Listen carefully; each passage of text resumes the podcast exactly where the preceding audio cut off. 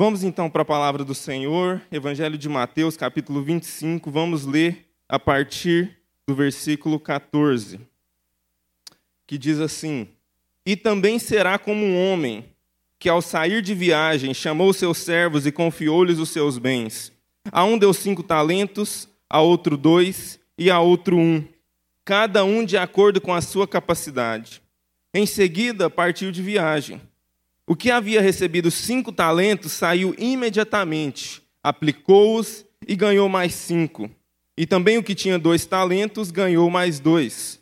Mas o que tinha recebido um talento saiu, cavou um buraco no chão e escondeu o dinheiro do seu senhor. Depois de muito tempo, o senhor daqueles servos voltou e acertou contas com eles. O que tinha recebido cinco talentos trouxe outros cinco e disse: Senhor, o Senhor me confiou cinco talentos, veja, eu ganhei mais cinco. O Senhor respondeu: Muito bom, servo bom e fiel.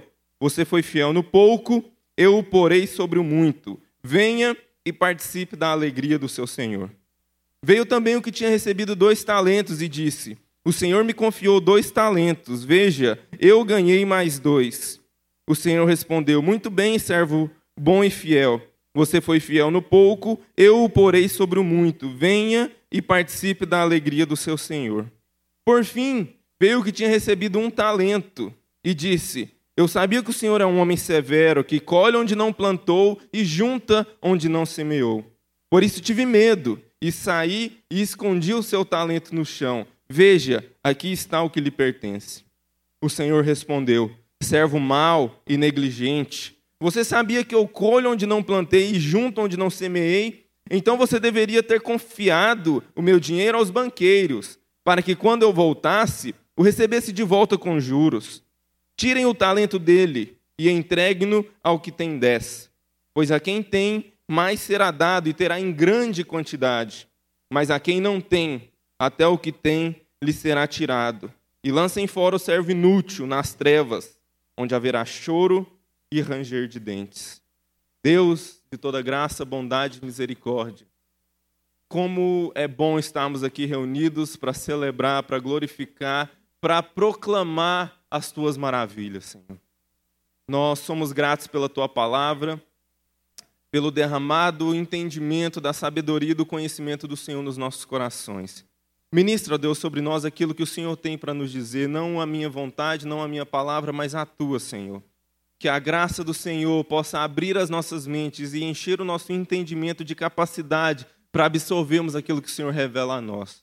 Essa é a nossa oração diante da tua palavra, no nome e para a glória de Jesus. Amém.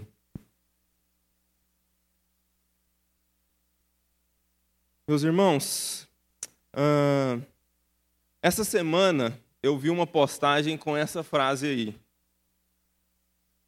Faz um círculo e fica dentro dele e, os, e deixa os outros se virar. Essa, esse é um conceito bastante difundido e conhecido nos nossos dias hoje. Né? Cuida de você. Se você não se amar, quem é que vai te amar? Você tem que cuidar das suas coisas. É aquele velho ditado, né? em outras palavras aqui, porque fica mais legal de postar assim. Mas isso daí está dizendo simplesmente: Deus deu a vida para cada um cuidar da sua.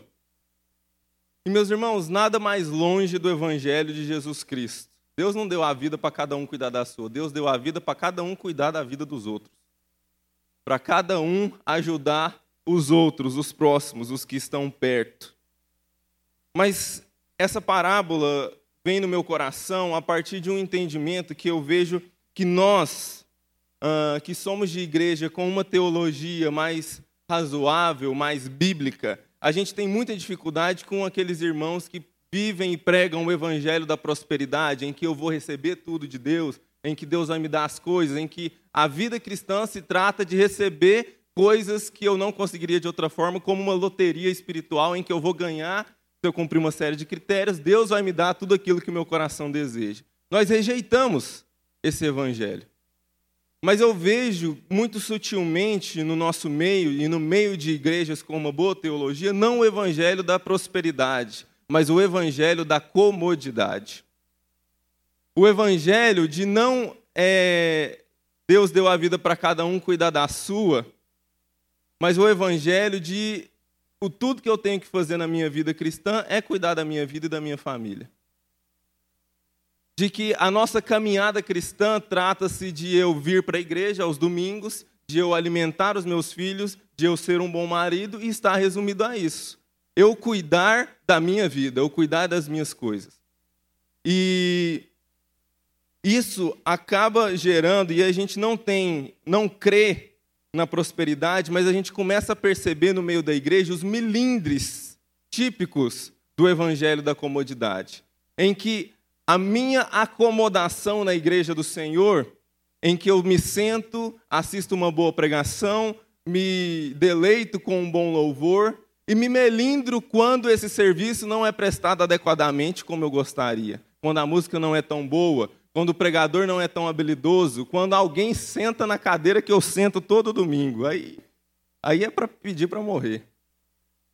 Mas esse evangelho que me deixa chateada porque o pastor não lembrou do meu aniversário, ou porque o fulano de tal do meu PG foi visitado e eu não fui visitado. E nós nos acomodamos a uma série de critérios onde nós nos encaixamos para ser servidos na comunidade de Jesus.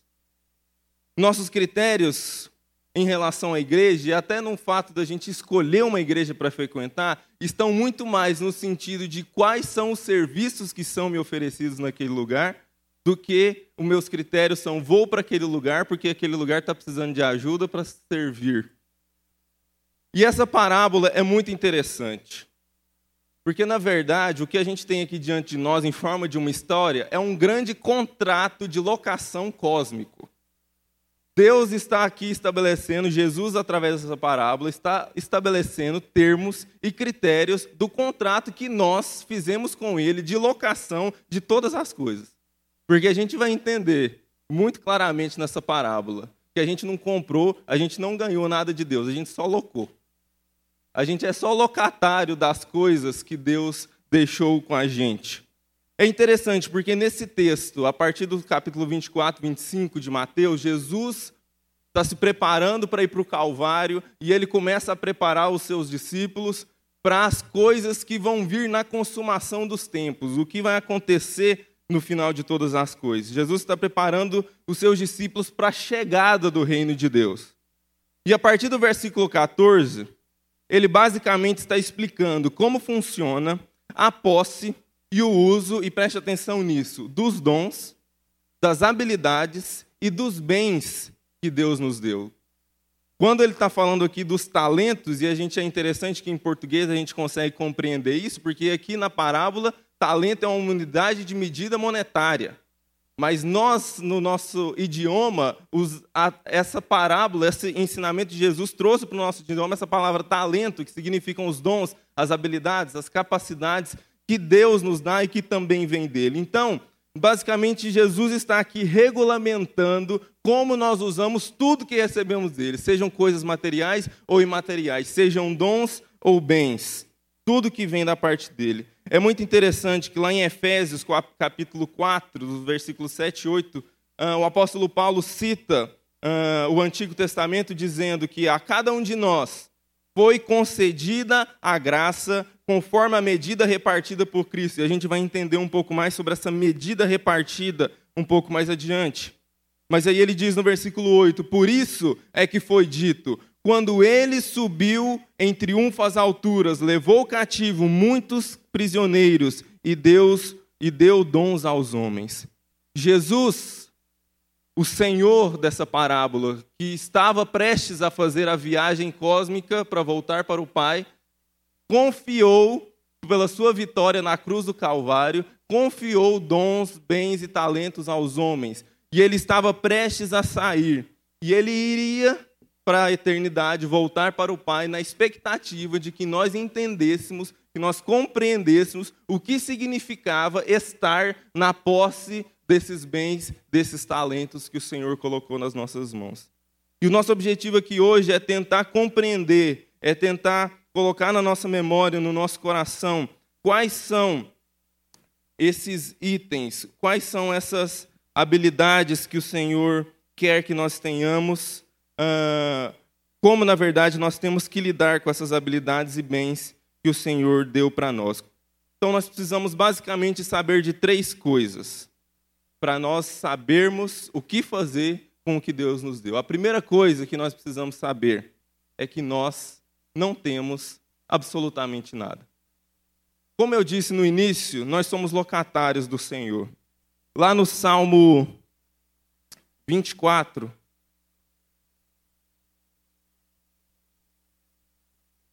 salmista coloca: Do Senhor é a terra e tudo que nela existe, o mundo e os que nele vivem. E aí o Salmo 24 vai continuar descrevendo como Deus é o absoluto dono de tudo e de todo sobre a face da terra e no universo. Meus irmãos, essa é uma questão muito séria sobre como nós lidamos com tudo o que temos. Porque a gente tem a impressão de que quando a gente está na igreja, na comunidade dos santos, que nós somos chamados a entregar a Deus os nossos bens, a entregar a Deus as nossas habilidades, a entregar a Deus os nossos dons.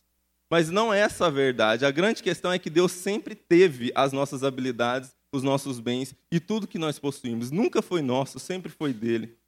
Ele simplesmente nos deu a autorização para administrarmos para ele até quando o Senhor vai voltar de viagem.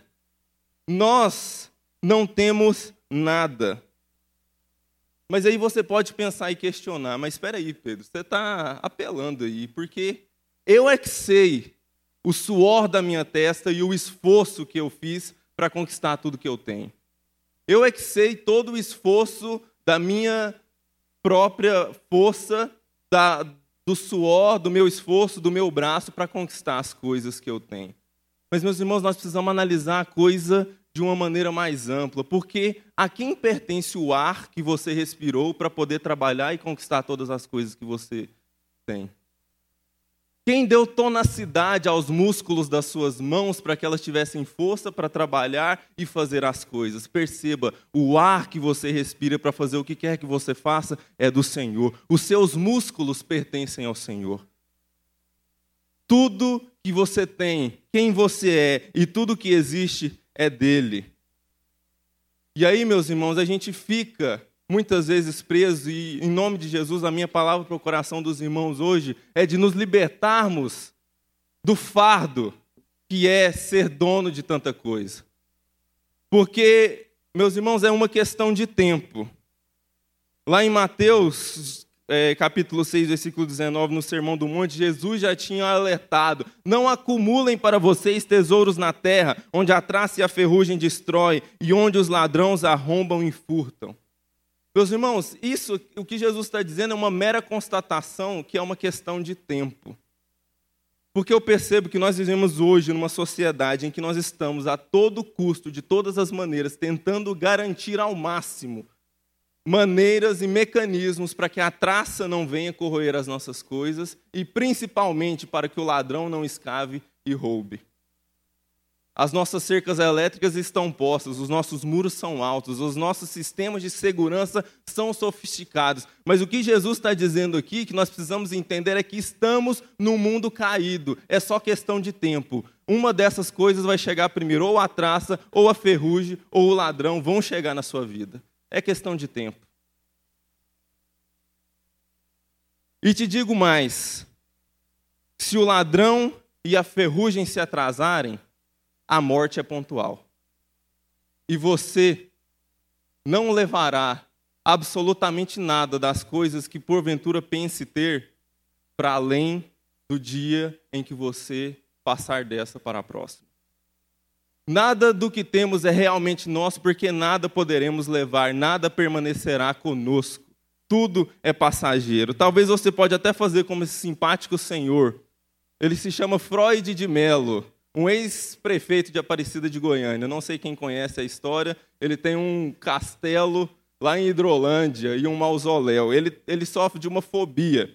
Ele morre de medo de ser enterrado vivo. Então ele construiu um túmulo para si. Isso aí é um sistema avançadíssimo de comunicação dentro do túmulo dele. Tem televisão, tem um monte de coisa. Para o caso dele ser enterrado vivo, ele ter coisas para fazer. Mas a grande verdade que esse Senhor talvez está demorando a entender é que não adianta, meus irmãos. Nós podemos construir sarcófagos como os dos grandes faraós egípcios. Nós podemos mandar matar os nossos servos para nos servirem no pós-morte como os faraós faziam. Mas nada. Se você for lá hoje, tanto o cadáver do faraó quanto o cadáver dos servos, como todos os bens que ele enterrou consigo mesmo, estão lá do mesmo jeitinho. Ou então, a traça e a ferrugem já corroeram, já levaram embora. Então, essa consciência, meus irmãos, de que se não é meu, se o meu carro não é meu, se minha casa não é meu, se os meus filhos não são meus, não tenho tanto com o que me preocupar. Se é do Senhor, Ele que tome conta, Ele que se preocupe no que vai acontecer.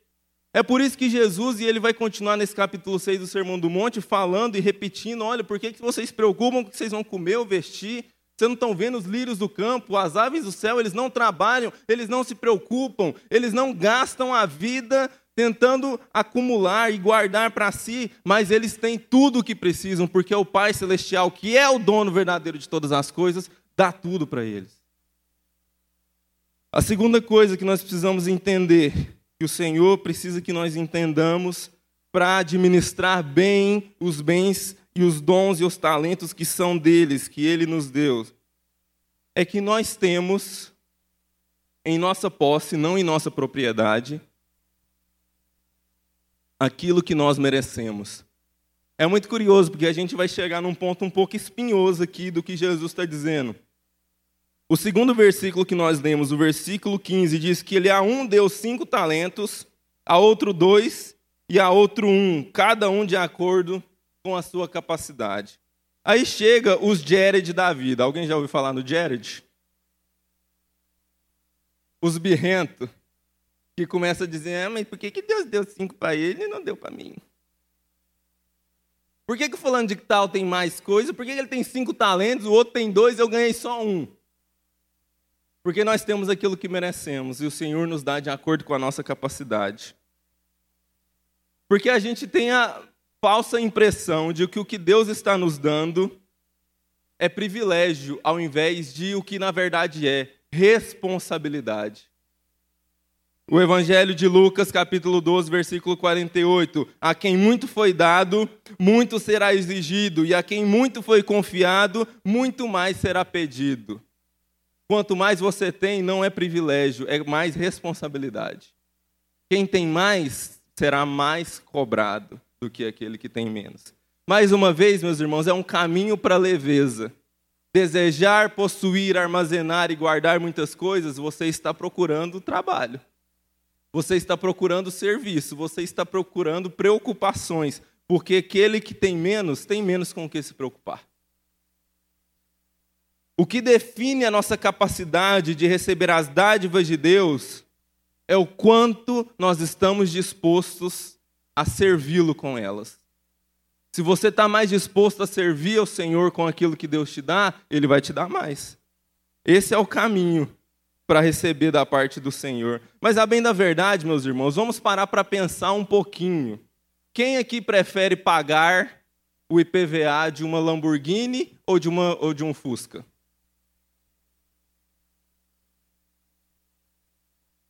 O que é mais fácil de lidar? Meus irmãos, quando eu penso a respeito dessas coisas de acumular, de ter bens, de ter dinheiro, eu não consigo pensar em outra pessoa senão nesse caboclo aqui. Alguém conhece, reconhece? Narcos, Pablo Escobar. Meus irmãos, se, você não assistiu, eu vou dar um pouquinho de spoiler aqui, mas é um seriado antigo, você tem acesso lá na Netflix. Uh, esse aí é o Wagner Moura, né, interpretando o papel do Pablo Escobar. Meus irmãos, durante o auge do tráfico e do, do cartel da Colômbia, esse homem chegava a faturar 420 milhões de dólares por semana. Ele lucrava 22 bilhões de dólares por ano. Esse homem literalmente não sabia o que fazer com o dinheiro. Na, casa, na, na principal casa onde ele mais ficava, numa de suas mansões, existia uma parede construída toda de acrílico com as notas depositadas do primeiro milhão que ele ganhou. Só lá de enfeite para decorar a casa. Quando a coisa começou a apertar, o governo estava atrás dele, ele ofereceu-se para pagar a dívida externa da Colômbia em troca de anistia. Só isso. E meus irmãos, o que eu estou querendo dizer a respeito de possuir coisa é que esse homem só tinha dinheiro. Porque quando a coisa começou a apertar e a polícia estava atrás dele, ele fugiu para uma de suas dezenas de casas e ele chegou lá um frio lascado. Ele, a mulher e os dois filhos. E na casa não tinha nada. Tinha comida, não tinha. E aquele frio. Tudo que tinha na casa, dentro de um cofre, era 2 milhões de dólares. Pois ele pegou essas notas de 2 milhões de dólares, jogou na lareira e queimou para poder aquecer a filha. O que adianta, meus irmãos, ter, acumular? Por isso que o apóstolo Paulo vai dizer em várias ocasiões, meus irmãos, que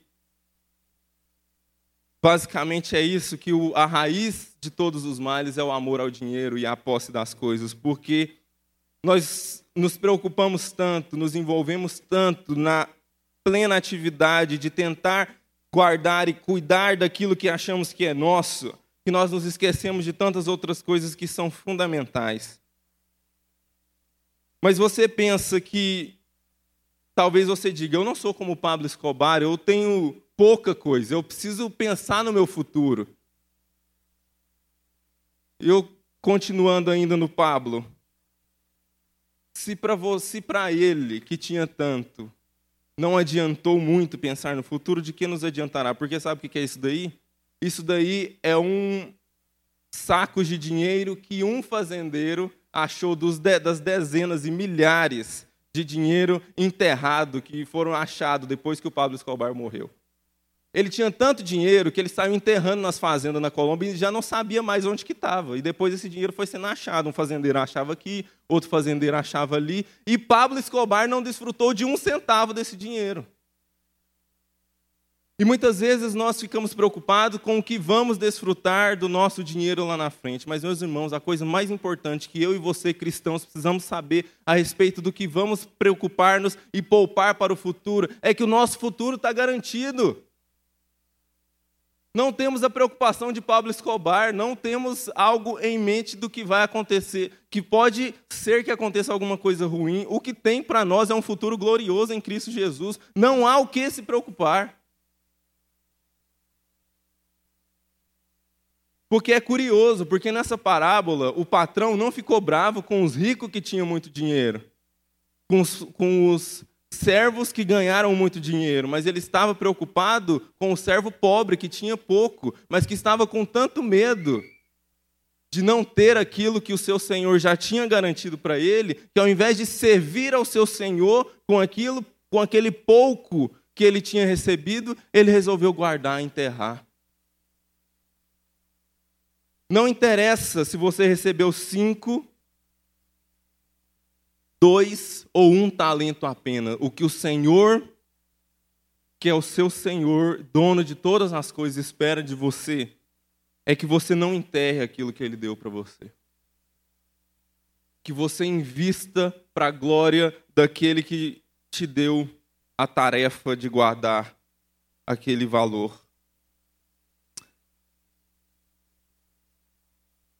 Outro ponto importante para nós entendermos nesse texto, e é o que eu estou, de certa maneira, trazendo desde o início, é, é o pleno entendimento que no Senhor o nosso fardo é leve. Como ele mesmo ensinou lá no capítulo 11 de Mateus. O seu jugo é suave. E meus irmãos, eu quero. Vou me arriscar aqui a profetar. Sabe o que é profetar? É o ato ou efeito de dar uma profetada. Vai ter eis que te digo e tudo. Mas vamos lá, eis que te digo, meu servo. Você estava em um lugar, em um ambiente cristão ou pseudo-cristão, e você sofreu muito lá. Você passou por poucas e boas. Você literalmente comeu o pão que o diabo amassou. Você serviu a Deus igual um cavalo. Trabalhou igual louco. seus líderes, seus pastores, seus mestres abusaram de você em certo sentido. Fizeram você sofrer bastante. E você se cansou. Você disse: Isso aqui não é mais para mim, isso aqui não é mais uma vida que eu quero. E você chutou o pau da barraca e falou: Esse negócio aqui não é para mim, vou sair daqui. Você deu uma rodada por aí, viu como é que estava.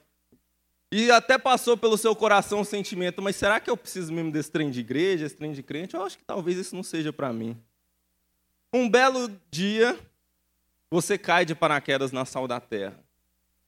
Cansado, ferido, machucado, decepcionado com a igreja, decepcionado com os pastores, decepcionado com a liderança. E você não está afim de fazer nada, você quer sentar e assistir o culto. E aí você tem um insight maravilhoso.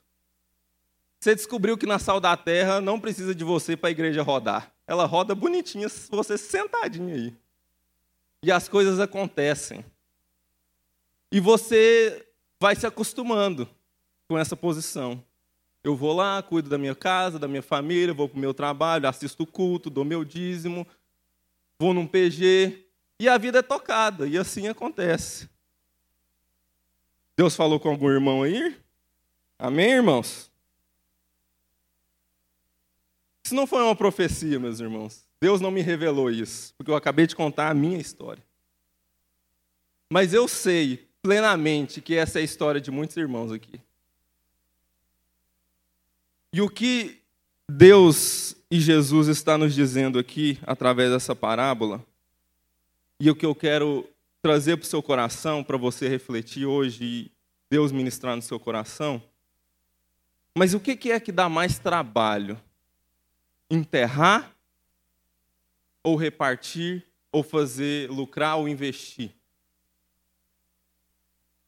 Vamos pensar na situação desse moço aqui. No versículo 18, diz que ele ah, recebeu o seu talento, saiu, cavou um buraco no chão escondeu o dinheiro do seu senhor. Pensa na situação desse moço. Ele acabou de esconder tudo lá e ele vai voltar para casa.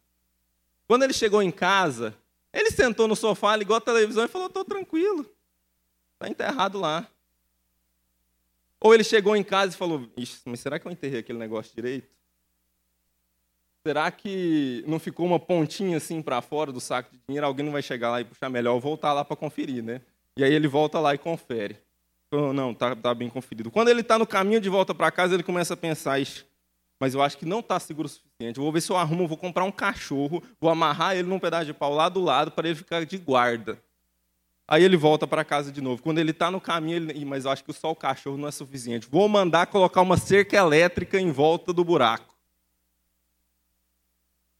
E ele volta para casa e mas não é suficiente. Tem que colocar segurança armado, porque aquilo lá é muito perigoso. Se alguém chega e pega aquele saco de dinheiro, eu estou lascado. Eu tenho que. E aí, meus irmãos, ele vai. Aquilo que ele achou que ia descansar ele, que ele não ia ter que se preocupar em investir o dinheiro, porque o dinheiro está lá. Mas agora ele tem a grande e enorme preocupação de proteger aquele dinheiro, aquele bem, aquele dom que está lá enterrado. Às vezes a gente fica tão preocupado em não mostrar serviço, porque senão a gente vai ter responsabilidade, que a gente fica de todos os modos tentando esconder o dom e a habilidade que Deus nos deu. Ou a gente fica com tanto medo de perder aquilo que nós temos, que nós colocamos cercas elétricas, nós colocamos um monte de aparatos para poder sentar e descansar com os bens e, as, e aquilo que Deus nos deu. E eu acho muito bacana. Tem uma outra parábola de Jesus lá em Lucas capítulo 12, que é a parábola do rico insensato, o louco. E aí diz que esse rico insensato ganhou muito, colheu muito, teve uma colheita sensacional naquele ano. E aí ele quer acumular e curtir a vida, mas é muito legal. Porque se esse cara acumulou muito dinheiro e quer descansar, qual é a primeira ideia que passa pela cabeça dele? Eu acumulei muita coisa, vou sentar e descansar. Não. A primeira ideia dele é: vou derrubar os meus celeiros e construir outros maiores. Ali guardarei toda a minha safra e todos os meus bens. Eu vou trabalhar, gente. O cara ganhou muito dinheiro. O que, é que eu vou fazer? Vou trabalhar mais para guardar mais. O que é que dá mais trabalho, meus irmãos? Acumular ou repartir? Porque às vezes você está com medo de repartir aqui aquilo que Deus te deu, seus dons, seus bens, suas habilidades com os irmãos. E na vida, com medo de que isso vai, dar vai te dar trabalho, mas o fato de você se preocupar em guardar para si aquilo que Deus te deu, dá mais trabalho, dá mais preocupação, dá mais dor de cabeça. Não é IPVA de Fusca, é IPVA de Lamborghini é todo o aparato que nós vamos construir em volta para tentar guardar e proteger aquilo que achamos ser nosso. Mas quando Jesus nos chama a compartilhar aquilo que nós temos, não há nada com o que se preocupar, meus irmãos. Porque tudo é nosso, na verdade, tudo é de Deus e para Ele vai voltar de todas as maneiras. Nós precisamos libertar o nosso coração do fardo dos bens. Porque eles são um fardo na nossa vida, eles são um peso. O A.W. Tozer, um grande escritor que é muita inspiração na minha vida, é um livretinho que eu acho que todo mundo tinha que ler, chama Cinco Votos para Obter Poder Espiritual. E um dos cinco votos que ele propõe lá é: não seja dono de coisa alguma. Porque nada, meus irmãos, nos pertence. Sabe, meus irmãos, aqui na 90, e essa é uma palavra assim que eu quero dizer para os irmãos, aproveitando que os pais não estão aqui, é, para poder falar, mas eu quero compartilhar assim de um testemunho pessoal. Eu não estou aqui há muito tempo. Tem dois anos e meio, mais ou menos, que eu estou na Sal da Terra. E eu percebo uma coisa, e eu quero compartilhar com os irmãos isso, que foi a minha crise por pelo menos um ano aqui, mas e que eu vejo na crise de muitos irmãos. Na verdade é o seguinte, a Sal da Terra vive uma crise que a igreja de Jesus, o povo de Deus, viveu em toda a história. Você tem um monte de gente na comunidade, mas você tem uma meia dúzia que faz tudo acontecer. Se você olhar desde a história de Gênesis, todo Israel sempre tem uma palavra que vai definir esse pequeno povo: o remanescente. Aquele povo que realmente se dedicava, que estava disposto a participar de todos os processos e não somente ser servido e receber. Mas a minha convocação, meus irmãos, como alguém que está aqui há pouco tempo e que na verdade esse é um testemunho de quem se descobriu chamado por Deus muito mais do que eu gostaria. O meu plano para estar aqui nessa comunidade não seria estar aqui agora para vocês falando nesse púlpito de jeito nenhum. O meu plano era ficar sentado na cadeira, simplesmente desfrutando de toda a graça que eu encontrei aqui nesse lugar, porque eu encontrei. E simplesmente com os meus dons e talentos enterrados, com os meus bens enterrados, fingir que Deus não estava falando ao meu coração, de que o chamado para servir era do Rafael, era do André ou do Vivaldo. Meus irmãos, o chamado para você servir não é de nenhum homem. O chamado é do Senhor da seara. É Ele que chama você para servir. E nós precisamos entender que o chamado dele é muito maior do que simplesmente vir aqui e colocar uma cadeira. Jesus nos chama para servi-lo no mundo.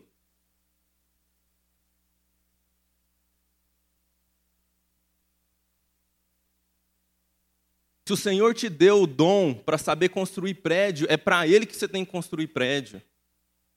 Se, o Senhor te deu o dom, a habilidade, o talento e a capacidade de arrumar as cáries do dente de uma criança, você far-lo-á para a glória de Deus. Porque tanto os dons, os talentos e habilidades para servir a igreja e o corpo de Cristo, quanto os dons, os talentos e habilidades para servir o mundo nas nossas profissões, em todas as coisas pertencem ao Senhor e é para Ele que nós temos que oferecer.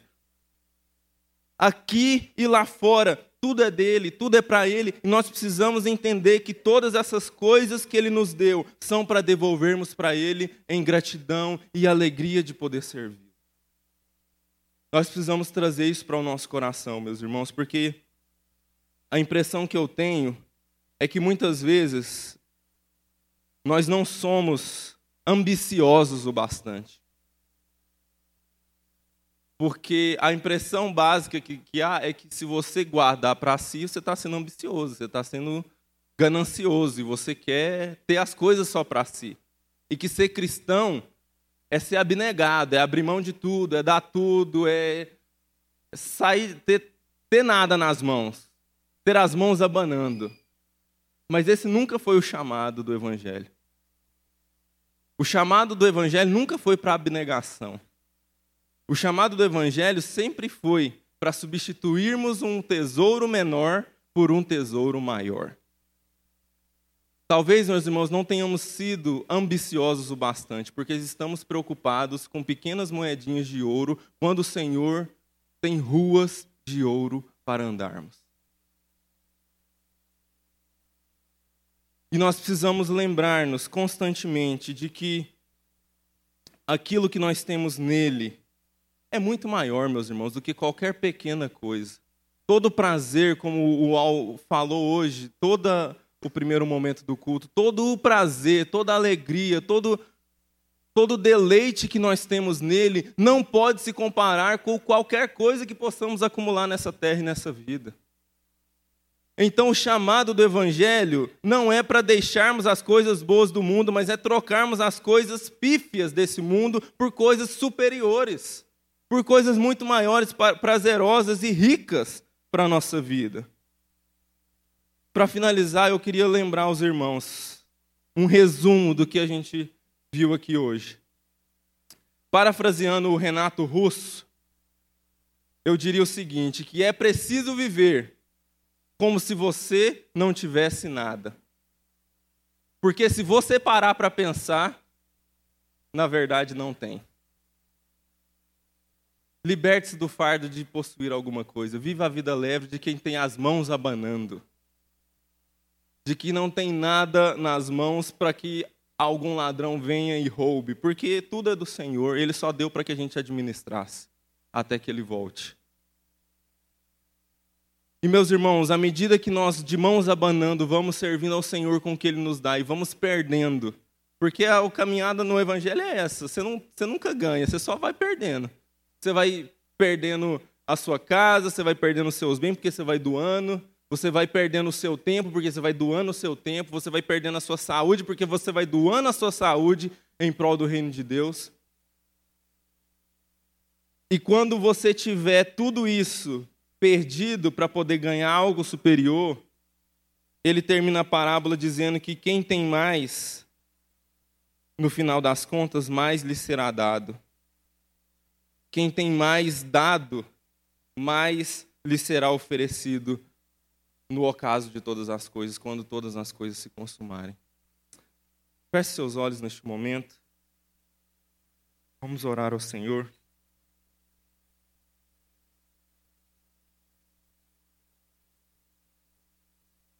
Eu quero te fazer um desafio hoje, um desafio de fé, de compromisso, de esperança no Senhor.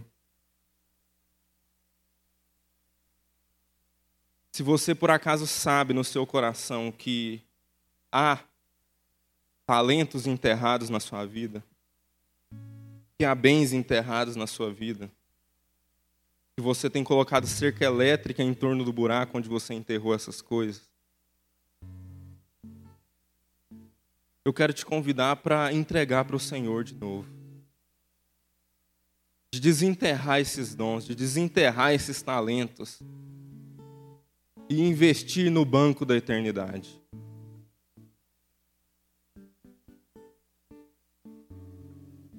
Se você entende que não sou eu que estou te chamando, que não são os pastores dessa igreja que estão te chamando, mas é o Senhor da seara que está te chamando. Para desenterrar aquilo que Ele te deu, para poder usar para Ele, para a glória dele. Eu queria te convidar a ficar em pé no seu lugar, no nome de Jesus. Em sinal de contrição, dizendo: Senhor, eu quero desenterrar eu quero tirar do buraco aquilo que o Senhor colocou nas minhas mãos. Sejam bens, sejam talentos, sejam habilidades. Eu quero. Eu quero tirar ele do oculto e trazer para a luz.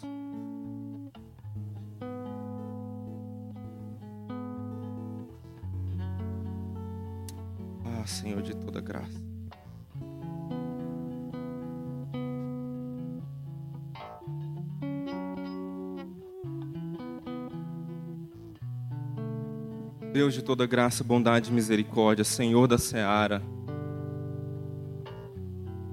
a Ti pertencemos. Somos Teus. Reconhecemos nessa noite, ó Deus, que nem o ar que respiramos a nós pertence. Que todas as boas dádivas que o Senhor coloca em nossas mãos são do Senhor e cedo ou tarde serão devolvidas, voltarão para o Senhor. Mas que nesse meio tempo, ó Deus, entre o Senhor nos dá aquilo que o Senhor nos deu e o Senhor pegar de volta porque te pertence, que o Senhor nos dê a graça de compreendermos o nosso papel como mordomos, como administradores de todas essas boas dádivas que o Senhor colocou nas nossas mãos. Desses dons, desses talentos, dessas posses que estão diante de nós, mas que são do Senhor. Que possamos, ó Deus, usar todas essas coisas, Senhor, aqui na comunidade dos santos e lá fora no mundo, transformando as, as circunstâncias com todas as habilidades que o Senhor tem nos enchido graciosamente. Que possamos nos levantar em fé, ó Deus, plenos e convictos dos nossos papéis de servos do Senhor sobre essa terra, para irmos e avançarmos o reino do Senhor. Em todas as frentes Levante, ó Deus, engenheiros, levante professores, levante, ó Deus, profissionais da saúde aqui nessa manhã, ó Deus. Para serem missionários, ó Deus, de bisturi na mão. E, ó Deus, eu oro especialmente, ó Deus, pelos meus irmãos que entenderam, Deus, que estão enterrando os talentos, ó Pai. Deus, que de pá nas mãos nós possamos cavar nessa manhã e retirar, ó Deus, tudo aquilo que estava ali apodrecendo por estar enterrado. No nome de Jesus, ó Deus, restaura um coração servo na tua igreja nessa manhã. Traz de, novo, de volta para nós o senso, ó Deus, de que o Senhor nos deu coisas e que nós precisamos oferecê-las de volta ao Senhor.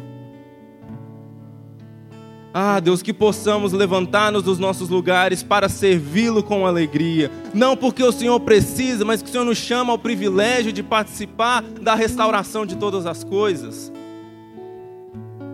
Que o Senhor está redimindo este mundo caído, ó Deus, e o Senhor nos chama a participar desse processo. Que possamos entender o grande e o enorme privilégio de que é dar as nossas vidas, até se necessário for perdê-las por amor ao Senhor não porque somos bons e abnegados, mas porque o Senhor tem algo melhor para nós. Porque o Senhor, naquele grande e glorioso dia, dirá para nós: Você foi fiel no pouco, eu te colocarei no muito, venha participar da alegria do seu Senhor.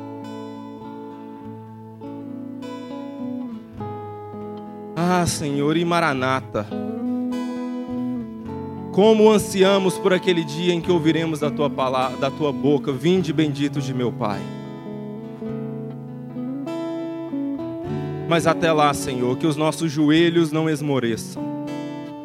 Que os nossos pés se mantenham firmes e os nossos braços adestrados para o combate, para continuarmos combatendo o bom combate de Cristo nessa terra.